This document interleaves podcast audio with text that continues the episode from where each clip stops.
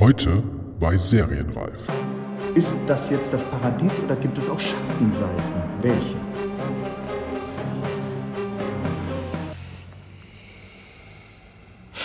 Tja.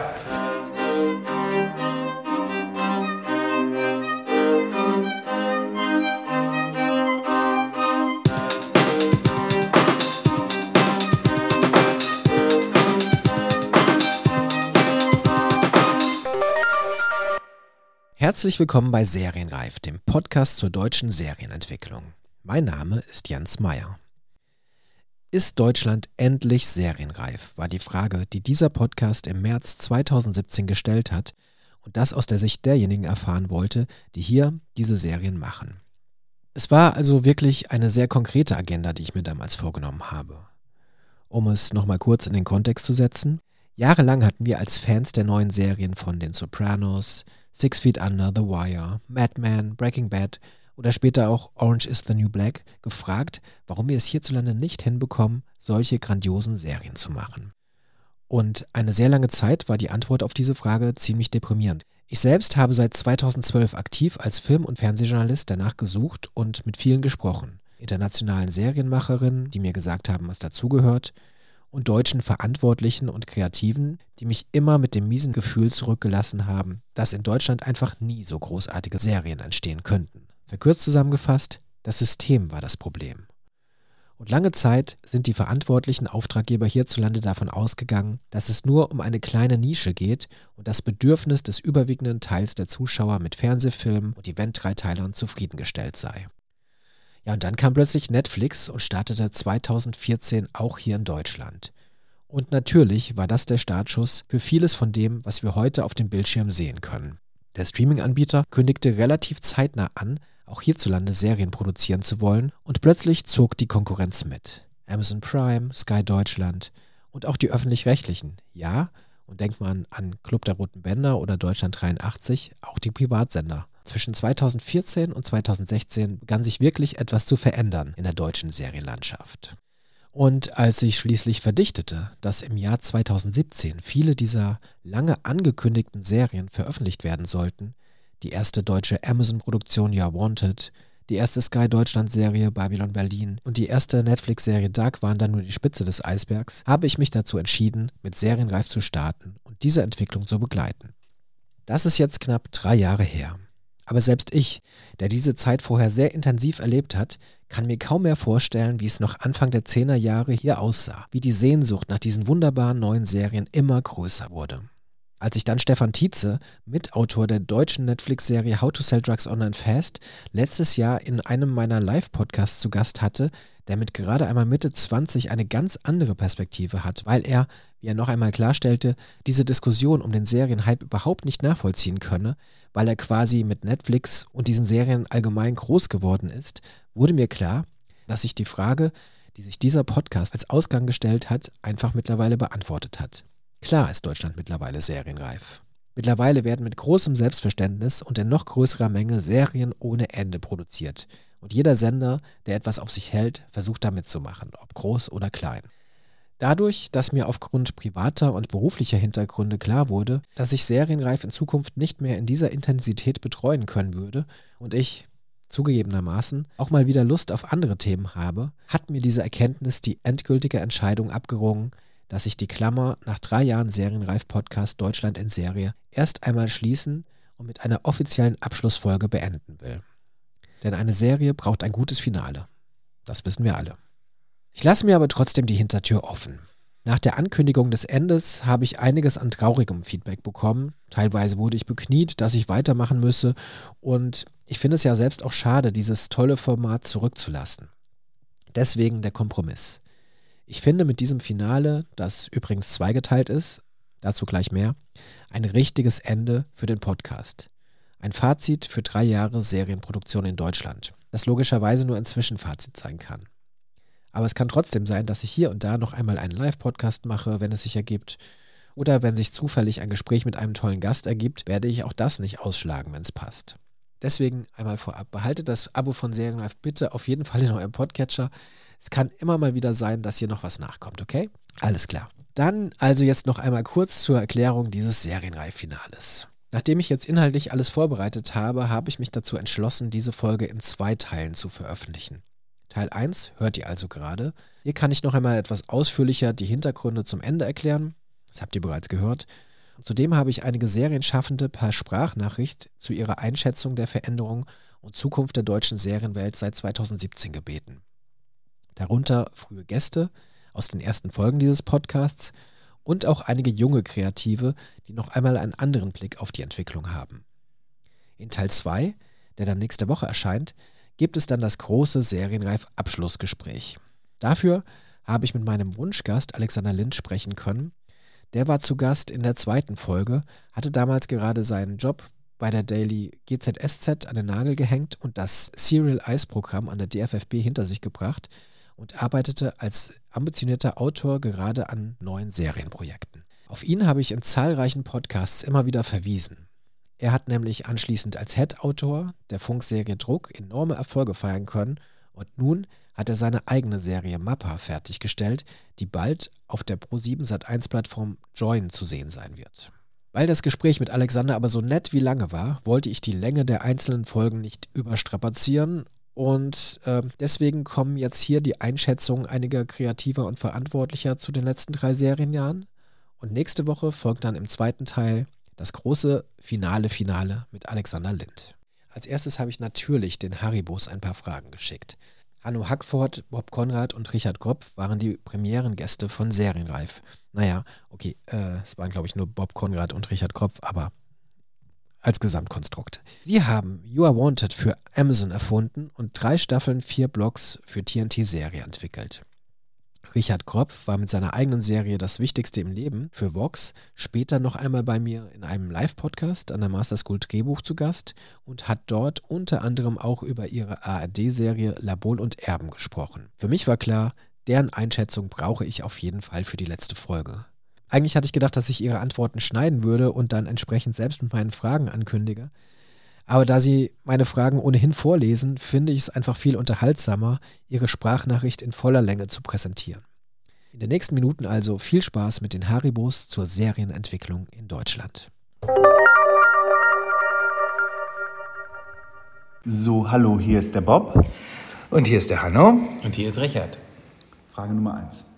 Ihr habt euch als Autorentrio genau auf die jetzige Situation in Serien Deutschland vorbereitet. Ist die Situation so eingetreten, wie ihr euch das vorgestellt habt? Nein.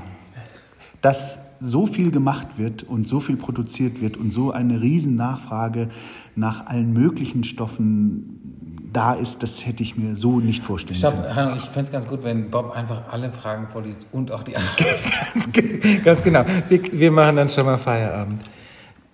Ich glaube auch nicht, dass man sagen kann, dass wir uns genau darauf vorbereitet haben. Also wir haben immer, wir haben immer gesagt, dass sowas passiert, äh, dass es wahrscheinlich ist, dass sowas in dieser Art passiert. Ähm, und ähm, wir haben, ja, ich glaube, wir hätten auch, wenn es nicht passiert wäre, einfach so weiter gearbeitet, wie wir gearbeitet haben. Es kam uns halt sehr entgegen, dass wir jetzt die Möglichkeit haben, das, das zu tun. Aber Bob hat natürlich wie immer recht, wenn er sagt, äh, dass wir es uns nicht so positiv vorgestellt haben. Ähm, es war in gewisser Hinsicht ja eine Wette. Wir haben äh, so getan, als würden wir davon ausgehen, ähm, dass diese Zeit kommt und angefangen, wie wild äh, horizontale Dramaserien zu plotten, die damals niemand haben wollte. Und ähm, das hat dann aber, also damals sprechen wir von 2010, 2011, äh, dann haben, sind wir einen kleinen Umweg gegangen, haben nochmal ein bisschen Vorabend gemacht und dann plötzlich ähm, ging das hier richtig los. Und äh, jetzt sind wir tatsächlich in einer Zeit, wo so viel produziert wird wie noch nie zuvor. Zumindest nicht, während wir das so erlebt haben. Ist die Zusammenarbeit mit den Sendern einfacher geworden? Natürlich nicht. Natürlich nicht. Sag mal den ganzen Satz, natürlich ist die Zusammenarbeit. Natürlich, natürlich ist die Zusammenarbeit mit den Sendern anders geworden, aber nicht einfacher. Ähm, naja, einfacher schon im. Siehst du, Bob schleimt sich jetzt wieder bei den Kollegen vom Sender ein. Die Zusammenarbeit wurde schon einfacher mit den Sendern, weil es ganz einfach mehrere Sender gibt. Das heißt, die Nachfrage ist größer. Insofern hat man auch mehr Möglichkeiten, mit einem gewissen Stoff einen gewissen Stoff zu verkaufen. Und ich glaube, was man tatsächlich sehen kann, ist, dass sich äh, zumindest bei einigen Sendern oder wenn man so sprechen kann, bei einigen Menschen in einigen Sendern der Gedanke schon breit gemacht hat, dass, ähm, dass Autoren und damit die, die originär Stoffe schaffenden ähm, anders gehört werden, als das noch vor drei, vier, fünf Jahren der Fall war. Was immer noch ein bisschen schade ist, dass wenn man äh, ambitioniert erzählen möchte, dass da dann doch natürlich hin und wieder der Hinweis kommt, unser Zuschauer hat es aber äh, eher gern konventionell. Also man kann noch lange nicht alles machen und man muss jedes Mal wieder ähm, ausloten, bis wohin man gehen kann. Ähm, aber ähm, es ist mehr möglich als früher und das macht schon mal viel Spaß. Ist die Stoffentwicklung einfacher geworden? Nein. Nein, das ist ein Nein. Nein. Nein. Also es ist insofern, es ist insofern vielleicht äh, erfreulicher die Stoffentwicklung, als dass man ähm, wirklich aus der, aus der Tiefe schöpfen kann und ähm, mit der Hoffnung beseelt arbeiten kann, dass das Endprodukt abgenommen wird, äh, was früher nicht der Fall war, wenn man da mit Freude gearbeitet hat, weil in der Regel ist so, dass das Endprodukt zu, zu ambitioniert war. Äh, insofern ist es freudiger, jetzt zu arbeiten, weil die Chance, etwas zu platzieren, größer geworden ist, als es früher war. Und was auch sehr schön ist, ist, dass durch die neuen Anbieter, die äh, Streaming-Dienste ähm, oder auch äh, TNT, ähm, ein bisschen mehr Dynamik reingekommen ist. Ähm, wir haben das Gefühl, dass die Entwicklung von äh, Stoffen nicht mehr so lange dauert, sondern dass man klar weiß, man will das dann und dann senden. Und von da an, ähm, wenn die Ampel einmal auf grün ist, geht es auch los. Werdet ihr als Autoren ernster genommen als vor fünf Jahren? Wir persönlich als, als äh, Richard Bob und Hanno, ja. Wenn Hanno nicht immer so blöde Wortspiele machen würde, dann. Das schlägt wirklich negativ Schlägt- zu Buche. Ja, ja, klar, natürlich. Es ist immer ein Fort, es ist so ein Krebsgang. Ne? Bob und Richard arbeiten, er- erarbeiten sich die Sympathie und dann bums, Ja, geht's kommt wieder ein zurück. schlechter kommt Witz. wieder ein schlechter Witz. Ja. Ja, wir werden ernster genommen und ich glaube, Autoren allgemein werden ernster genommen, weil äh, die Rolle des Autoren auch dank Des gewisser Autors, Bob, des Autors, nicht des Ja, Autoren. ja, wir werden ernster genommen und auch die Autoren, äh, an, der Autor an sich wird ernster genommen, weil die Rolle des Autors ähm, mehrfach diskutiert wurde. Auch durch die Initiativen wie Kontrakt 18 oder so wurde eine Diskussion losgetreten, die man durchaus spürt, finde ich. Definitiv. Ist das jetzt das Paradies oder gibt es auch Schattenseiten? Welche?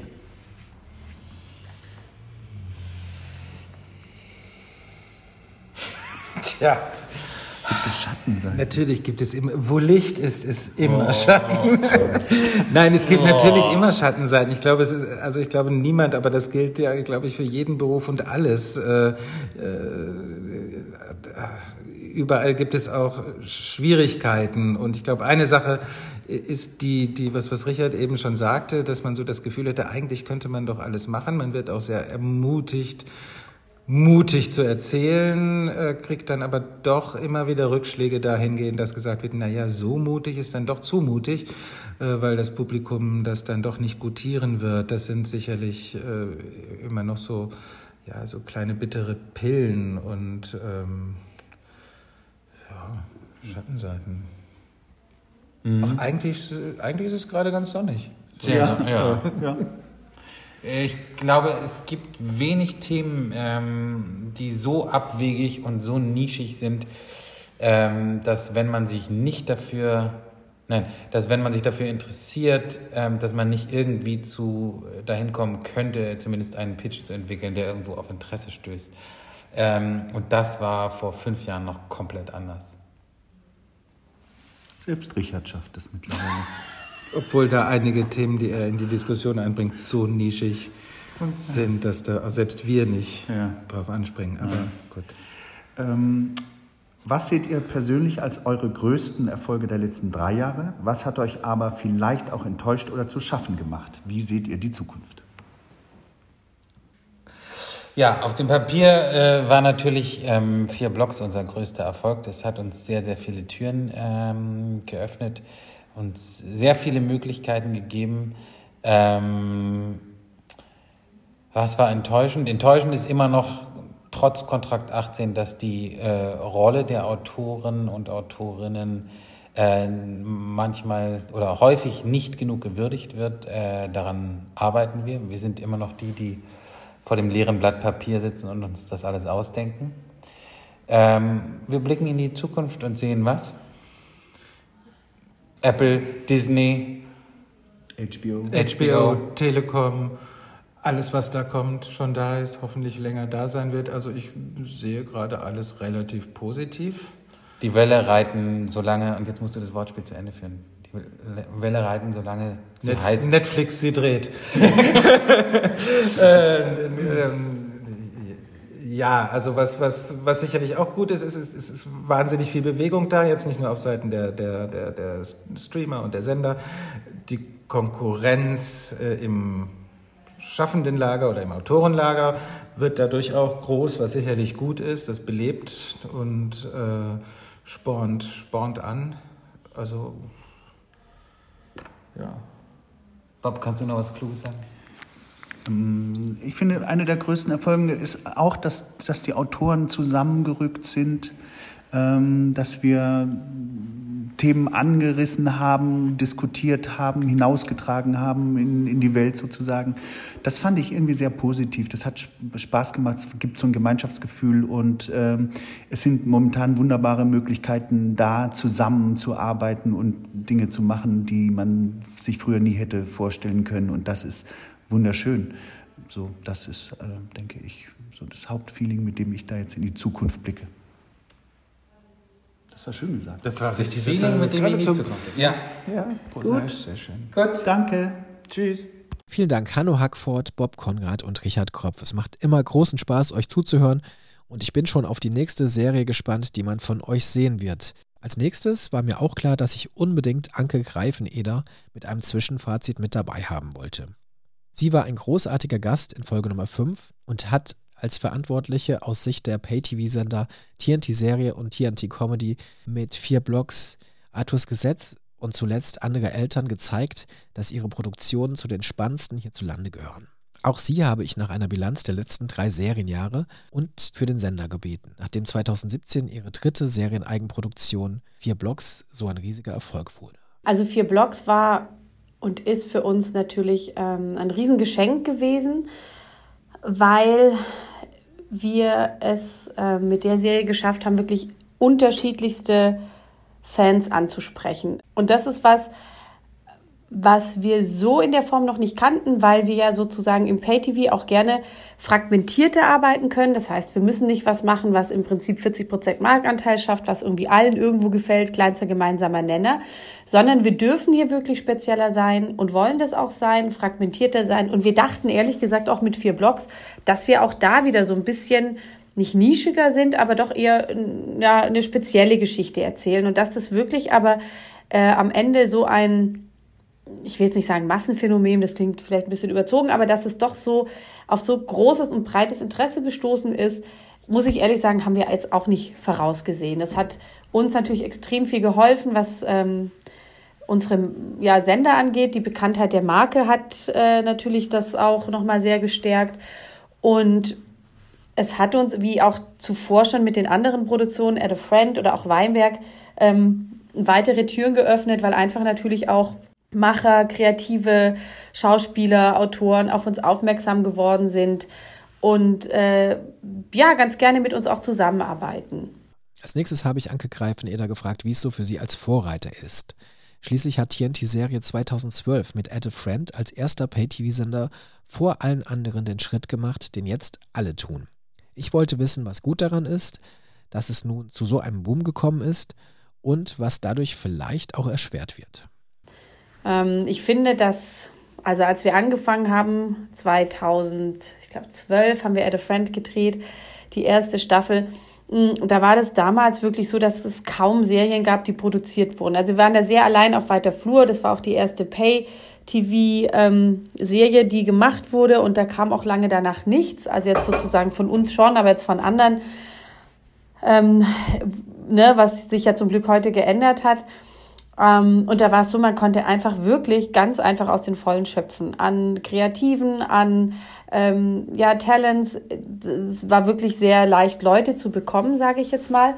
Auf der anderen Seite war damals sehr viel mehr Überzeugungsarbeit nötig. Also man musste ähm, wirklich Leute davon überzeugen, dass wir was anders machen wollen und dass wir auch wirklich ähm, ja den Mut haben, auch risikoreich äh, und konsequent Sachen zu erzählen.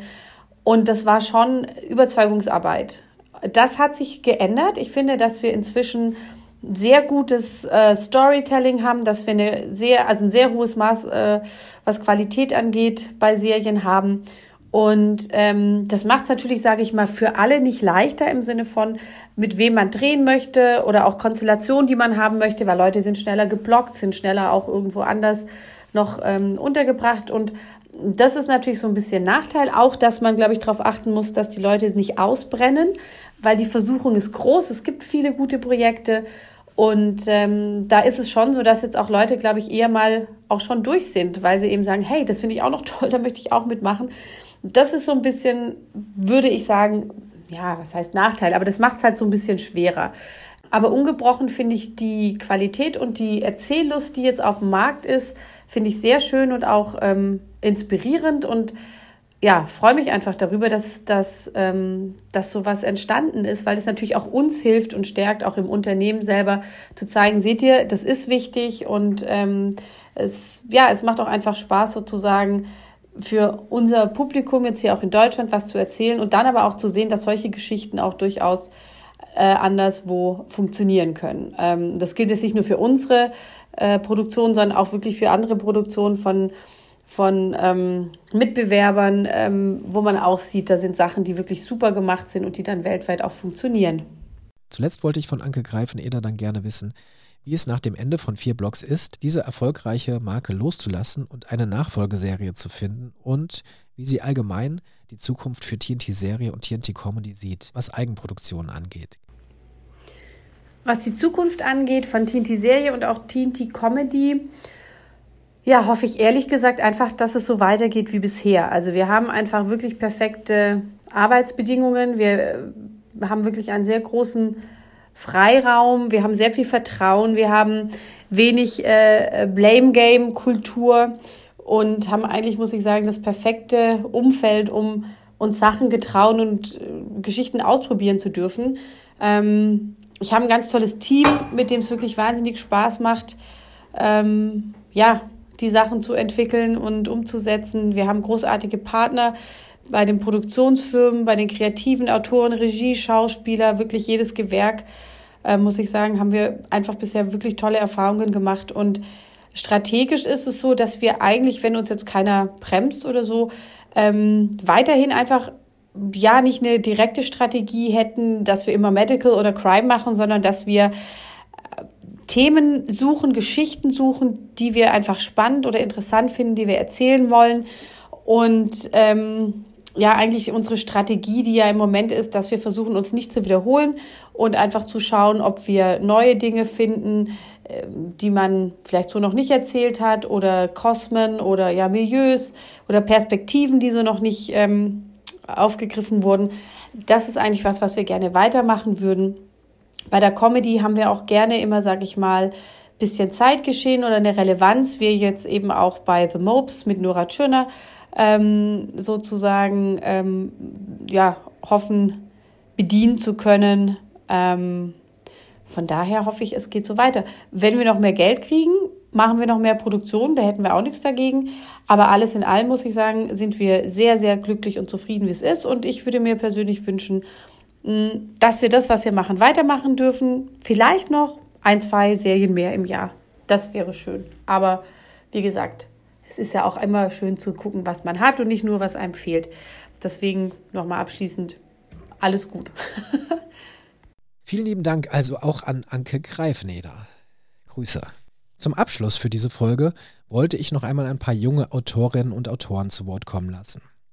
Julia Penner hat zuletzt als neue Head-Autorin zusammen mit dem Schreibkollektiv Q3 die Verantwortung für die Funkserie Druck übernommen, deren Erfolg enorm ist. Darüber werde ich nächste Woche auch noch einmal mit Alexander Lind sprechen. Auch an Sie habe ich die Frage geschickt, wie Sie die Entwicklung der deutschen Serienlandschaft innerhalb der letzten drei Jahre wahrgenommen haben. Hier Ihre Antwort. Hallo, hier ist Sandra Stöckmann aus dem Writers Room von Druck, Teil des Schreibkollektivs Q3. Ich sitze hier zusammen mit Jasmina Wesolowski, Julia Penner und Jonas Lind und ja, wir arbeiten an der fünften Staffel Druck. Auf die Frage, was hat sich, also wie sich die Serienlandschaft in den letzten drei Jahren verändert hat, können wir sagen, dass es schon irgendwie so mit dem zusammengefallen ist, dass wir vor dreieinhalb Jahren unseren Abschluss gemacht haben und als wir so an der DFFB äh, studiert haben, da war so die Ansage eher, ja, ihr müsst, also auf euch hat niemand gewartet, also so sind wir irgendwie ins Studium eingestiegen. Aber als dann die, als es dann anfing, als wir dann angefangen haben zu arbeiten, Produzenten zu finden, mit den mit unseren Geschichten rauszugehen, haben wir halt festgestellt, nein, es sind sehr wohl Produzenten, Redaktionen da, die Interesse haben, die Interesse an Geschichten haben, die auch nicht immer das ewig Gleiche erzählen wollen. Und genau, also ich kann nur sagen, ich habe die letzten drei Jahre sehr positiv äh, erlebt und auch besonders im Bezug von Serie. Ja, kann ich mich nur anschließen. Also äh, woran ich denken muss, wenn ich gerade an drei Jahre denke, war einfach, dass da Dark rausgekommen ist und das so die erste deutsche Serie war, die international irgendwie Aufmerksamkeit bekommen hat.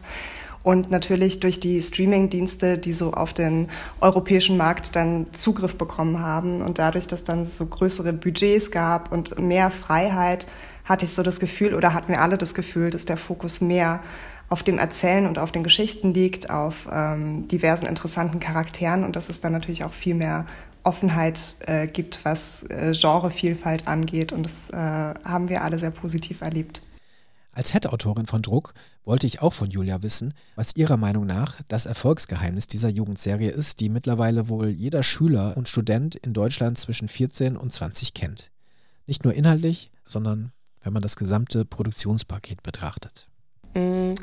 Also ich glaube, von Produktionsseite ähm, konnten wir uns als Autoren glücklich schätzen, dass wir total äh, unterstützt wurden von den Produzenten. Hier auch nochmal Danke an Lasse Scharpen, Edgar Derzian, Nikolas Beinhausen und Eva Käsken. Uhu. Ähm, die haben uns total ernst genommen. Wir konnten alle Fassungen bis zum Ende begleiten. Da stand auch überhaupt keine Frage im Raum. Ähm, wir haben immense Recherche betrieben. Es war ganz toll, dass wir mit den anderen Gewerken, sprich Schnitt, Kostüm, äh, Dispo, Schauspielern, also die wurden dort abgeholt, in einer Büroetage waren. Ähm, wir konnten zudem äh, eng mit den Schauspielern zusammenarbeiten, weil Druck immer mit Workshops arbeitet. Das heißt, äh, wir konnten bei Impros der Schauspieler zugucken und Szenen daraufhin verändern. Und dieses äh, nahe, vertrauensbasierte Zusammenarbeiten hat auf jeden Fall äh, die Qualität gehoben, würde ich sagen. Ich bin Jonas Lind, auch aus dem Writers Room von Druck. Und ich glaube eben auch gerade die, diese Zusammenarbeit mit den vor allen Dingen auch jugendlichen Schauspielern hat dann halt voll viel auch mit der Authentizität irgendwie der ganzen Serie gemacht, ähm, dass die uns halt voll viel Input irgendwie geben konnten, was die ja, was die Lebenswelten der, der Jugendlichen heutzutage halt angeht. Und ähm, ich glaube, das ist halt auch eins der Geheimnisse von Druck, dass, dass es halt erstens mega real ist so und dass halt irgendwie ja eine Abi-Zeit halt erzählt wird, die, die sich echt anfühlt und halt in dieser hyperauthentischen ähm, Welt halt so eine sehr romantische Liebesgeschichte erzählt wird. Und ich glaube, das ist ähm, schön für die Jugendlichen. Und auch nochmal vielen Dank an alle, die uns bei der Recherche geholfen haben. Und zum Schluss natürlich die Frage nach der Zukunft für deutsche Serienproduktion. Mit dieser Antwort des Schreibkollektivs Q3 möchte ich diesen ersten Teil dann auch beenden. Nächste Woche gehen wir dann mit einem sehr ausführlichen Fazitgespräch ins Finale. Ich freue mich sehr drauf und danke euch für das tolle Feedback bei iTunes, bei Twitter, Instagram und Facebook sowie natürlich an mail at serienreif-podcast.de und natürlich auch den wunderbaren Supporterinnen auf Steady. Ihr seid die Besten. Also bis nächste Woche und auf Wiederhören. Wir glauben, äh, am Ende des Tages geht es um gute Geschichten und die basieren auf guter Recherche. Den Glauben an den Stoff. Und das Vertrauen in die Autoren.